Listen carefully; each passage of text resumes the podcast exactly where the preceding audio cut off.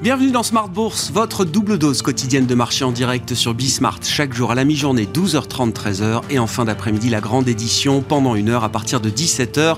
Rediffusée à 20h sur Bismart TV. Émission que vous retrouvez chaque jour en replay sur bismart.fr et en podcast sur l'ensemble de vos plateformes. Au sommaire de cette édition de la mi-journée, le bilan d'une semaine macro qui aura été euh, intense avec des indicateurs qui euh, vont permettre d'ailleurs aux banques centrales de cristalliser leurs prochaines décisions, que ce soit celle de la réserve fédérale américaine ou de la BCE qui tiendront leurs réunions respectives dans euh, deux semaines maintenant. Un bilan euh, macro qui sera euh, pas totalement complet puisque les investisseurs attendent encore le chiffre d'emploi, le rapport mensuel américain sur le marché du travail qui sera publié en début d'après-midi, même si on a eu déjà quelques indications hein, pour euh, la dynamique du marché de l'emploi et du marché du travail euh, aux États-Unis au cours du mois de mai. Euh, si beaucoup espèrent un refroidissement du marché du travail américain, il faut sans doute constater que ce refroidissement est très modéré, très progressif, très graduel à ce stade. Le chiffre sera publié à 14h30 en début euh, d'après-midi. Et puis l'autre fait marquant macro de la semaine, c'est cette marche à la baisse en matière d'inflation en zone euro qu'on a pu observer au mois de mai pour l'ensemble des pays de la zone et pour la zone euro euh, évidemment, avec euh, une baisse de quasiment 100 points de base pour l'inflation mesurée sur un an au mois de mai par rapport à la mesure du mois d'avril. Nous reviendrons sur ces indicateurs statistiques macro en prévision des prochaines décisions de Banque centrale avec Gilles Mouek dans un instant, chef économiste du groupe ça. Et puis à l'issue du mois de mai, c'est l'occasion de faire un contrôle technique mensuel de la situation des euh, marchés financiers euh, au sens large. Nous serons avec Romain Daubry en visioconférence également, membre de la cellule info d'experts de Bourse Direct. Le mois de mars qui aura été un mois de, consolidation à plat pour les actions mondiales dans leur ensemble, avec des spécificités euh, locales hein, qui ont montré que le retracement a été un peu plus prononcé pour les indices actions en Europe et notamment pour le CAC 40 avec le détachement des dividendes euh, au cours du mois de mai, le coup d'arrêt boursier du luxe. Le CAC 40 a souffert un peu plus que les autres indices euh, en Europe. À l'inverse, on a vu des indices comme le Nasdaq américain ou le Nikkei japonais poursuivre leur envolée spectaculaire tout au long du mois de mai. Contrôle technique des marchés donc à suivre également pendant cette demi-heure de Smart Bourse.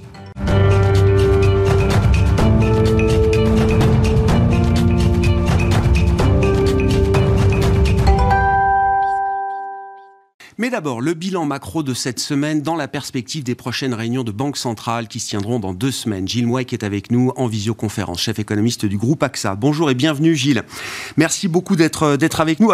vu le contexte dans lequel la BCE a célébré ses 25 ans, je me dis qu'il n'y avait peut-être pas de meilleur cadeau pour la Banque centrale européenne que d'observer au mois de mai une vraie marche à la baisse en matière d'inflation, de désinflation, avec une inflation globale sur un an qui est passée de 7 à 6% grosso modo, 6, 1% pour la marque du, du mois de mai. C'est forcément une tendance euh, encourageante très encourageante. Comment est-ce que cette tendance va être analysée par la Banque Centrale Européenne, Gilles? Oui, c'est une bonne nouvelle, c'est un très bon cadeau d'anniversaire pour la, BCE, ça c'est très clair. Euh, surtout que cette marche à la baisse euh, de l'inflation, elle ne se focalise pas sur des éléments exogènes, volatiles, énergie et, alimentaires qui ont contribué hein, au ralentissement de l'inflation générale, mais ce ralentissement s'applique aussi à l'inflation sous-jacente et on sait que la BCE est, surtout euh, euh, concentrée concentrée là-dessus. Donc c'est vraiment le bon le bon cocktail sur cette sur cette sortie statistique. J'ai l'impression quand même que la BCE voudra être absolument certaine qu'il s'agit d'une tendance et pas euh, d'un accident euh, sur l'inflation sous-jacente, euh, parce que on a quand même eu des contributions extrêmement fortes à la décélération de l'inflation sous-jacente qui viennent d'Allemagne, où on sait qu'on risque de repartir à la hausse au mois de, juin à cause des, des rabais, enfin de la distribution dans le temps des rabais que le gouvernement allemand a consenti sur le prix du, transport ferroviaire. donc c'est très technique et c'est honnêtement ultra ennuyeux, mais tout ça pour dire qu'il est malheureusement possible euh, que euh, l'inflation sous-jacente reparte à la hausse au mois de juin, en tout cas en, Allemagne.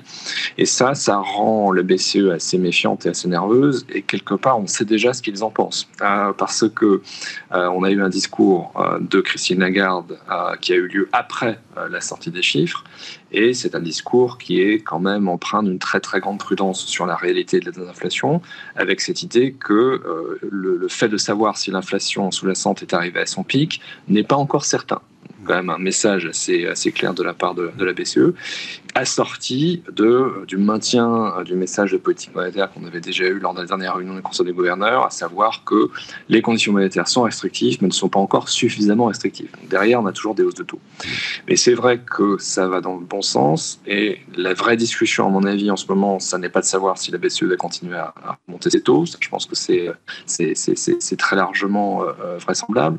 Euh, la question, c'est de savoir s'il s'arrête au mois de juillet ou s'il continue jusqu'au mois de septembre. Et là, au moins, marginalement dire qu'on a plus de chances que ça s'arrête euh, au mois de juillet et qu'au mois de septembre, euh, la, la BCE puisse euh, véritablement démarrer, démarrer sa pause au-delà de, l'inflation, qui reste évidemment la, préoccupation euh, première, euh, il y a un signal marquant euh, sur le plan macro qui concerne l'Allemagne, justement, qui est très intéressant à observer. Alors c'est la révision assez massive quand même de la première estimation du PIB qui s'est fait à la baisse.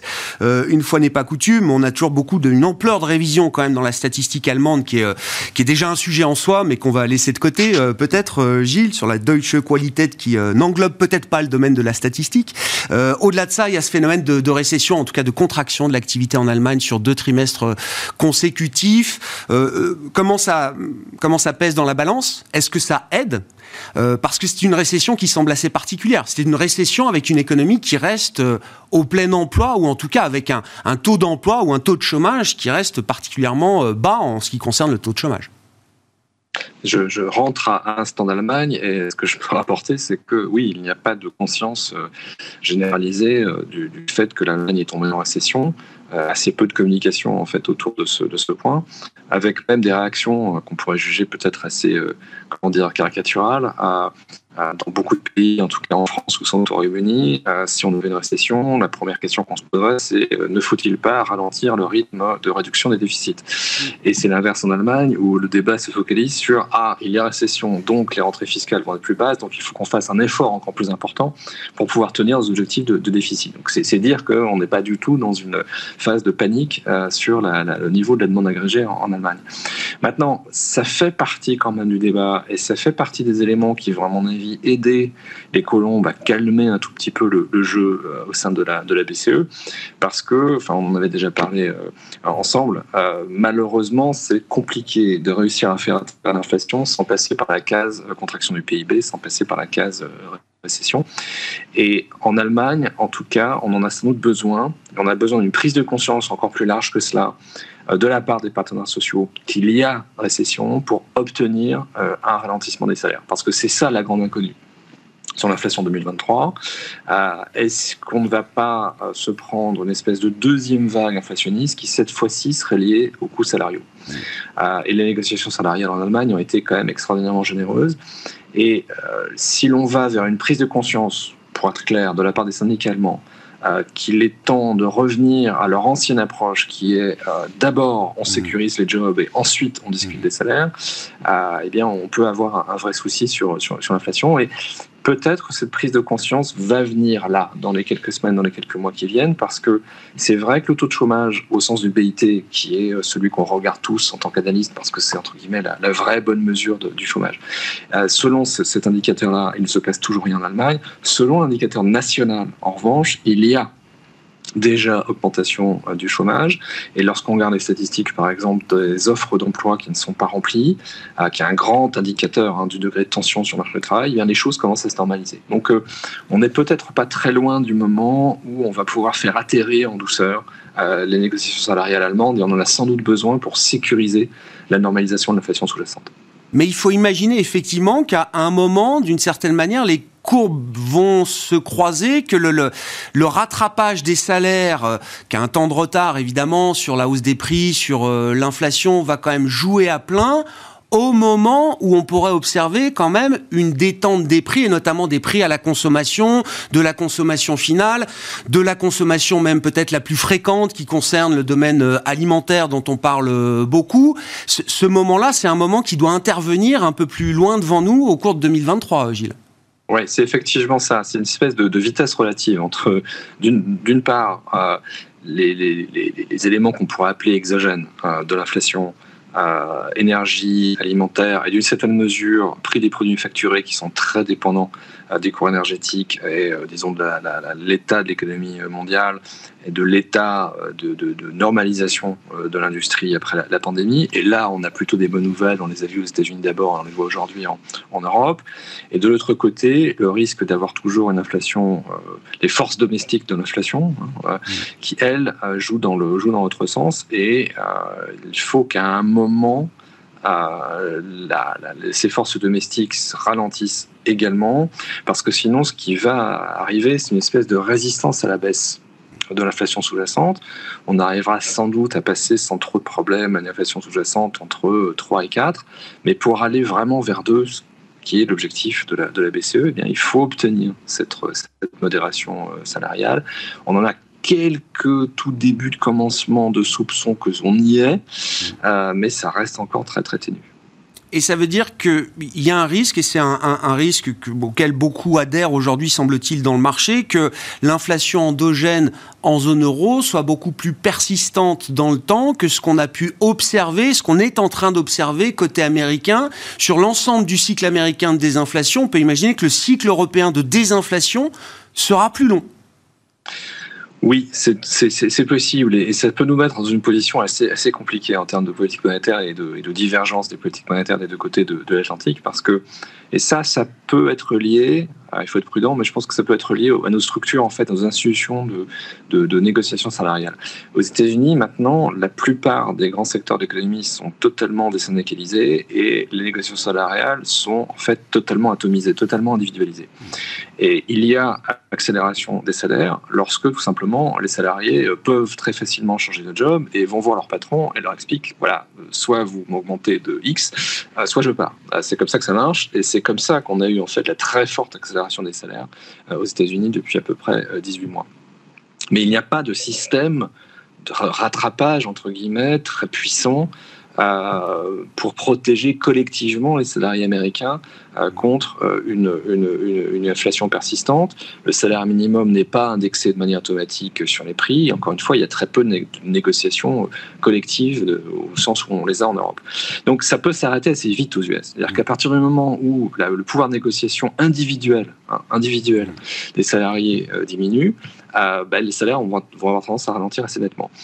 En Europe, c'est pas comme ça que ça marche. En Europe, il faut en fait euh, que euh, les partenaires sociaux prennent conscience du fait que leur pouvoir de négociation a changé avant d'obtenir un impact sur les négociations salariales qui ont souvent une, durée de vie assez longue. Si vous regardez la plupart des, accords euh, salariaux allemands, ils portent sur la totalité de l'année 2023, souvent sur 2024 et dans certains cas même sur le début de 2025.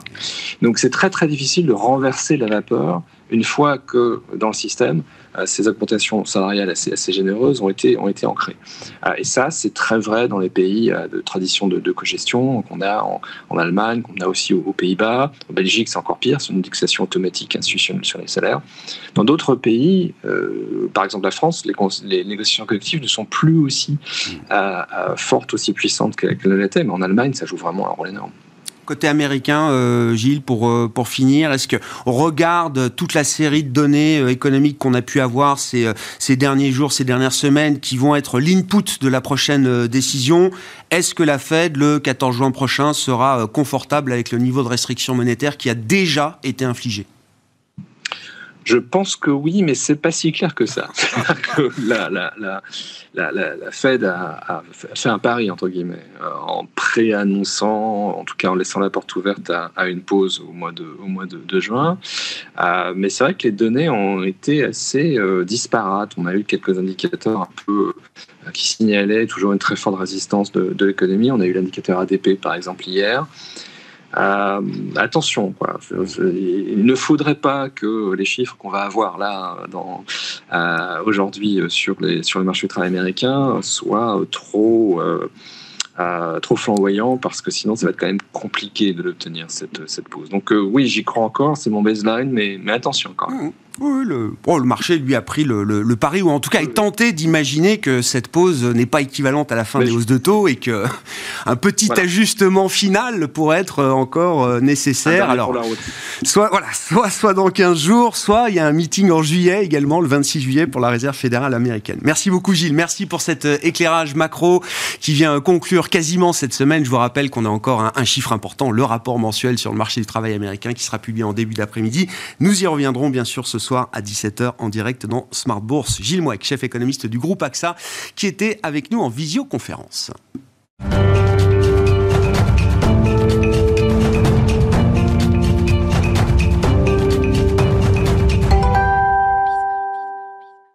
Venons-en désormais aux enjeux de marché à l'issue du mois de mai, qui aura été un mois euh, intéressant à observer. Contrôle technique mensuel avec Romain Daubry, avec nous en visioconférence, membre de la cellule info d'experts de Bourse Direct. Bonjour et bienvenue euh, Romain. Le mois de mai, effectivement qui aura été une, une sorte de, de, respiration. Je le disais, quand on regarde des indices action globale, action mondiale, c'est plutôt une consolidation à plat d'à peine quelques pourcents. On va rentrer un peu dans les spécificités locales euh, de, de, du mois de mai, du retracement qu'on a pu observer euh, euh, de part et d'autre en Europe et aux États-Unis notamment. Romain, la question c'est est-ce que c'est une respiration certes légitime qui permet de, de renforcer ou de consolider les tendances qu'on observait auparavant dans le marché ou est-ce qu'il y a un risque d'un début de construction d'un schéma de retournement baissier peut-être un peu plus prononcé que ce qu'on a pu observer jusqu'à présent? Possible, hein, effectivement. Euh, c'est pas ce qu'on en lit dans l'immédiat. Ça ressemble plutôt effectivement à une pause euh, légitime après un mouvement important, euh, de la force dans le marché, euh, des recoveries importantes. Et on y va toujours. Alors ça, c'est vraiment quand on regarde dans le détail, parce que c'est la, la, suite qui le dira, bien sûr. Mais quand on regarde dans le détail, toujours de l'intérêt, de l'activité sur des valeurs. Euh, voilà. Alors il y a une pause évidemment parce que les valeurs du luxe avaient énormément performé. si on regarde l'indice parisien, par exemple, mais il y a des, des, relais qui sont pris. On a vu le Nasdaq partir de façon un peu solitaire, un peu puissante euh, ces dernières semaines, alors que les indices européens consolident depuis maintenant la, mi-avril. Mais on voit des titres qui euh, trouvent du, relais, de l'intérêt. On avait Dassault Systèmes qui euh, était un peu pénalisé, qui est intéressant à nouveau. Capgemini sur des, annonces de, renforcement de, de, partenariat avec Google dans l'intelligence artificielle, le thème du moment. Puis on a beaucoup d'activités sur des petites et moyennes capitalisations, toujours dans le même domaine. Il y a de très belles valeurs comme Calray, par exemple, qui bénéficie de cet engouement aussi du moment. Et puis, on peut même le travailler sous forme de, de panier de valeur. Donc, il y a manifestement des choses qui restent solides dans un marché qui a besoin de souffler et c'est plutôt sain et, légitime. En revanche, on a de gros, gros plafonds de verre euh, au-dessus de, de, la tête sur la plupart des grands indices, où on y arrive en tout cas. Et euh, les, les, drivers pourraient manquer dans les jours qui viennent, puisqu'on n'a pas, à part, euh, vous le rappeliez, les, les chiffres mensuels de l'emploi aux États-Unis cet après-midi, on n'aura pas beaucoup d'éléments dans les 15 prochains jours avant euh, les, les, réunions des banques centrales. Ouais. Donc à court terme, pas énormément de drivers. Et puis la saison s'y prête aussi. On sait que mai et juin sont généralement des mois relativement faibles. Euh, ça s'est confirmé sur le, le, le, en Europe. Ça a été moins le cas aux États-Unis où c'est resté solide, mais une petite pause paraît euh, légitime. On n'a pas d'alerte. On va constater quand même qu'il y a un peu plus d'optimisme, euh, ce qui est aussi légitime compte tenu du, du mouvement qu'on a connu. Hein. C'est souvent comme ça que ça se passe. On part de pessimisme, voire de, de peur pour aller construire vers l'optimisme. Et euh, si on regarde sur les marchés dérivés du côté de l'intérêt, euh, c'est assez moyen euh, et sans réel force sur les, indices européens. On a du soutien clairement depuis plusieurs semaines maintenant sur les indices européens du côté des marchés dérivés euh, et pas de, pas, de, pas de complaisance, même si on, on, se laisse un peu plus aller du côté des couvertures depuis quelques temps. Mais le moindre euh, signe de le moindre repli est un rappel à l'ordre pour les opérateurs qui se couvrent à nouveau quelques graphiques pour illustrer cette idée de, plafond de verre. Alors d'ailleurs, un, graphique avec un peu de recul sur l'Eurostock 50, avec une unité de temps un peu longue, celle du trimestre, qui permet de, dézoomer un petit peu la, situation. Et c'est vrai que le graphique est, est, très clair de ce point de vue-là. Hein. On voit très bien le plafond de verre sous lequel se trouve l'indice euh, européen de la zone euro, des 50 grandes valeurs de la zone euro. Effectivement, euh, 4400 points sur l'Eurostock, c'est un graphique trimestriel. Donc chaque bougie représente un trimestre, c'est très très large, mais il, faut le faire parfois pour, pour comprendre les, enjeux. On a buté dessus euh, en début d'année et, euh, puis c'est un niveau euh, donc sous lequel on consolide depuis maintenant plusieurs, euh, jours. Euh, on a entamé nous la consolidation euh, mi-avril, donc sur les indices européens, euh, c'est un niveau sur lequel on avait buté en, en, en 2021 déjà sur l'Eurostox, et puis en 2007-2008, niveau de retournement au moment de la crise des subprimes. Alors on pourrait l'étendre un tout petit peu ce niveau, mais on voit que le, marché l'a bien observé. Et donc c'était juste pour voilà, recadrer les choses et voir quels, quels enjeux et après quel parcours aussi eh bien, sont à venir. Qu'est-ce qu'on peut dire de la situation spécifique du CAC 40 Alors, euh, on a beaucoup parlé de cet indice depuis l'automne dernier, parce que ça a été un indice. L'Europe a été une zone leader, l'Europe boursière, et dans l'Europe boursière, le CAC 40 a été euh, un leader incontesté pendant des mois et même euh, plusieurs trimestres maintenant. Et c'est vrai qu'on a le sentiment qu'au mois de mai, ben, tout ce qui a fait la force du CAC 40 euh, auparavant, c'est un peu retourné contre nous. Rien de dramatique, mais c'est vrai que c'est l'indice en Europe qui a peut-être, euh, l'indice majeur en Europe qui a peut-être souffert le plus au cours du mois de mai. Effectivement, euh, on a des, performances intéressantes en mensuel.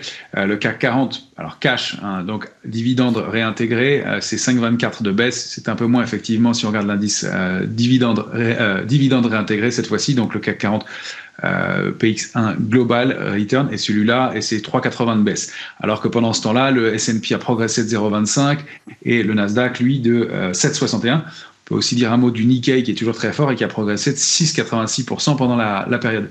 Sur l'indice CAC 40 cash, ce qu'on voit, c'est qu'on avait tenté de déborder 7385 euh, points, on avait identifié ce niveau, et donc une poursuite haussière et la duplication du trading range 6830, 7385 on a cette fausse sortie, invalidation et retour brutal en dessous avec cette baisse au mois de mai marquée. Mais déjà de la résilience au-delà d'un niveau d'alerte de moyen terme vraiment important, 7082 points sur l'indice CAC 40 cash et on le préserve. Donc dans le trading range 6830, 7385, on est pour l'instant du bon côté de la barrière. Est-ce qu'on peut consolider un peu plus Pourquoi pas Et aller chercher 6830 C'est possible compte tenu des petits signes de faiblesse qu'on a eu et des légères pressions baissières qu'on a, connues sur, sur les indices européens. On n'a pas eu de pression baissière sur les indices européens et c'est bien les indices américains qu'il faut continuer à regarder. On n'a pas de signe de faiblesse de ce côté-là. Donc on repousse peut-être cette sortie par le haut. On reste quand même relativement solide et on voit les enjeux. Euh, donc 6830, 7385 avec un niveau à ne pas enfoncer cette fois-ci, c'est 6830 si on y retournait. Euh, j'espère qu'il y aura des, forces d'intérêt sur ces niveaux-là. On sait qu'il y a encore de la liquidité et que euh, bah, tous les opérateurs n'étaient pas rentrés dans ce gros rallye euh, qu'on a connu depuis le mois d'octobre dernier. Donc c'est un scénario probable. Compte tenu de la faible pression baissière qu'on connaît, c'est possible qu'on construise des choses un peu plus solides si on retraçait un peu mieux si on zoome là sur le, futur CAC avec une, une, vue, euh, une vue quotidienne, euh, euh, Romain, qui permet d'ailleurs d'intégrer le rebond qu'on a depuis deux jours et qui est encore en vie, en cours, là au moment où on se parle, sur ces deux premières séances du, du mois de juin. Qu'est-ce que ça nous dit des enjeux techniques de, de court terme, là, désormais, pour, pour le CAC? Il y a des signes de solidité. Et là, si on regarde à court terme, on avait eu de la pression baissière les séances des 30 et 31 mai, euh, 7, 7 à, 6 à 7 sur l'Eurostox et sur le futur CAC 40. Euh, c'est important, c'est à, à, noter. En revanche, ce n'était pas le cas sur les marchés américains. Et ce qu'on a constaté, c'est qu'au cours du rebond du 1er juin, euh, sur l'Eurostox, on a détruit euh, les trois quarts de cette position ouverte dans la baisse. Sur le CAC 40, c'était moins flagrant. Euh, ce qu'on constate, c'est qu'on est déjà aux alentours de 7232 au moment où on se parle. Donc, quand je vous ai envoyé le graphique, c'est un peu moins. Manifestement, on est en train d'invalider cette possible structure de retournement baissière et de repasser au-dessus de 7232 ou en tout cas de, de le tenir. Ce serait la réactivation haussière. Maintenant, Compte tenu du coup d'arrêt qu'on a connu sur les gros indices euh, européens, notamment le gap baissier qu'on n'a pas à l'écran, mais du 24 mai dernier, qu'on a eu sur l'Eurostox, sur le DAX aussi, euh, assez important, et sur le CAC 40 cash, sous les 7385 dont on parlait, donc sur le CAC 40 cash, on a quand même un coup d'arrêt sur les indices européens et on voit pas très bien comment on repartirait fortement à la hausse, sauf élément euh, évidemment impromptu qui viendrait euh, rompre le, rythme des, marchés. Donc pour l'instant, le mouvement de baisse plus marqué, ça a l'air d'être canalisé au-delà de l'air de moyen terme situé à 7074. La réactivation haussière à court terme, pourquoi pas, déborder 7287, aller chercher 7372, 435 au mieux, mais on ne voit pas de réactivation haussière forte compte tenu de la, structure et du coup d'arrêt qu'on a connu. Mm. Encore une fois, sauf euh, éléments qui viendraient euh, eh bien, changer l'harmonie actuelle des marchés. Côté américain, force est de constater que l'enseignement, euh, un des enseignements principaux du euh, mois de mai pour le S&P 500, c'est que l'indice large euh, américain est en train de franchir le niveau des 4200 points, qui était un niveau très regardé par l'ensemble des opérateurs de marché. Et on l'a, on l'a beaucoup regardé. On en a parlé énormément ensemble. C'était euh, le gap baissier hebdomadaire du 22 août euh, dernier, ouvert euh, après Jackson Hole. Et c'était, on le savait, un plafond de verre aussi, un élément important à déborder. Ça fait plusieurs séances qu'on, qu'on arrive à se réinstaller au-dessus. On est allé le chercher avec du volume en plus, en hausse sur les, le, le, S&P. Reste que, bien, on a au-delà de 4218,70, qui était donc le, pied de ce gap, et eh bien 4273. Et 4273, si vous regardez cette résistance, c'est le niveau de support, enfin le niveau de résistance maintenant majeur, mais le niveau de support majeur euh, qu'on a travaillé à l'époque entre juin 2021 et avril 2022, avant que l'indice S&P ne se retourne à la baisse. Donc il va falloir, après le rallye qu'on a connu, trouver des drivers pour aller déborder ce niveau-là. Alors le marché est capable de continuer, de poursuivre sur son air, comme on le dit, de continuer avec son élan, mais il va peut-être falloir des drivers forts pour déborder ce niveau-là. Donc pas de figure de retournement sur le S&P, pas de signaux de faiblesse du tout, de l'intérêt acheteur, mais euh, des gros, gros niveaux à, déborder. Et euh, donc ce niveau de 4218, 4273, qui, s'il l'était, en revanche, ouvre la voie à une accélération complémentaire assez importante. Encore une fois, pas d'alerte, mais peut-être une pause possible dans les jours qui viendraient. Bon, que dire alors du Nasdaq euh, Romain, là, qui a connu une fin de mois de mai, les deux dernières semaines du mois de mai pour le Nasdaq ont été quand même euh, spectaculaires, avec bien sûr la fusée euh, Nvidia, on en a beaucoup parlé. Est-ce que ça nous donne une construction solide quand même pour l'ensemble de l'indice Nasdaq 100 que, que vous suivez notamment, Romain? C'est une construction solide, elle est partie de loin avec ce fameux double bottom qu'on avait largement évoqué au-delà de 10 690, le franchissement de 12 165 et la cible idéale du mouvement c'était 13 720. Euh, c'est pour ça que j'ai indiqué cible 3 parce qu'on avait 12 865, 13 720, 14 715, c'est un peu la, cerise sur le, gâteau. On s'en approche, ça reste un très gros niveau, c'est le pendant du niveau qu'on observait sur le, le S&P à 4273. Euh, donc, pareil, il va falloir des, éléments pour le, construire. Reste que on, s'inquiétait du manque de participation euh, de, de, valeur sur le Nasdaq et on, avait on, observait que la hausse s'était construite avec cinq valeurs principalement. Euh, bien, il y en a d'autres qui arrivent manifestement et maintenant on les tend à 7, etc. Mmh. Et donc, c'est dire que bah, ce, ce qu'on pouvait déplorer comme manque de participation, ce que nous on voyait comme un signal de force potentielle, est en train de se mettre en place. Ça peut consolider sur les indices, mais il y a de belles histoires en dehors et c'est ce qu'on constate aussi euh, sur les valeurs et encore des, signaux de faiblesse dans les small et mid caps. Il se passe pas mal de choses. On en a cité une ou deux. Mais si on voulait parler de, Carbios, euh, qui est euh, voilà, qui fait l'objet d'annonces, hein, une biotechnologie qui fait l'objet d'annonces en ce moment, et il y en a d'autres aussi donc sur les sur les indices européens. Donc toujours de la force et donc des niveaux cibles en approche, mais pas de figure de retournement, pas de signaux de faiblesse. Alors on surveillera cette bougie, la dernière bougie hebdomadaire du Nasdaq, euh, qui pourrait être ce qu'on appelle un pendu. Mais encore une fois, une bougie seule ne fait pas un retournement de tendance. Et puis, on a toujours de la force euh, et euh, des réactions solides sur, les indices américains. Il faut qu'on termine rapidement, Romain. Un mot du VIX. Effectivement, là aussi, c'est une petite, petite nouvelle, entre guillemets, puisqu'on voit le VIX passer sous le niveau de 16, là, depuis quelques heures. Oui, et qui est repassé installé cette fois sous 18,36. Euh, et donc, entre 15,40 et 18,36, on est dans la zone d'optimisme. Mais comme vous le voyez, on est dans le bas de la zone d'optimisme. On devient franchement optimiste euh, si on devait donner cette gradation. Elle fonctionne bien. On observe ce, graphique et ces niveaux depuis longtemps ensemble. Donc, on n'est pas en complaisance. On s'en approche. Donc, on peut être un peu plus vigilant. Euh, encore une fois, comme disait Templeton, les, les, marchés boursiers meurent dans la, dans la, dans la complaisance ou l'euphorie. Les, les, hausses se terminent comme ça. On n'y est pas encore. Donc, il y a encore peut-être un peu de place. Et puis, un mot pour finir de l'euro-dollar. Effectivement, là aussi, ça a été un mouvement marquant tout au long du mois de mai. Le rebond, la remontée du dollar contre toute devise et face à, l'euro-dollar euh, notamment. Qu'est-ce que ça nous dit de la tendance qu'on observait auparavant, Romain? Ben, c'est un, niveau charnière, encore une fois, sur l'euro-dollar. Euh, on, voit cette oblique baissière qu'on a observé plusieurs fois ensemble, baissière depuis 2008.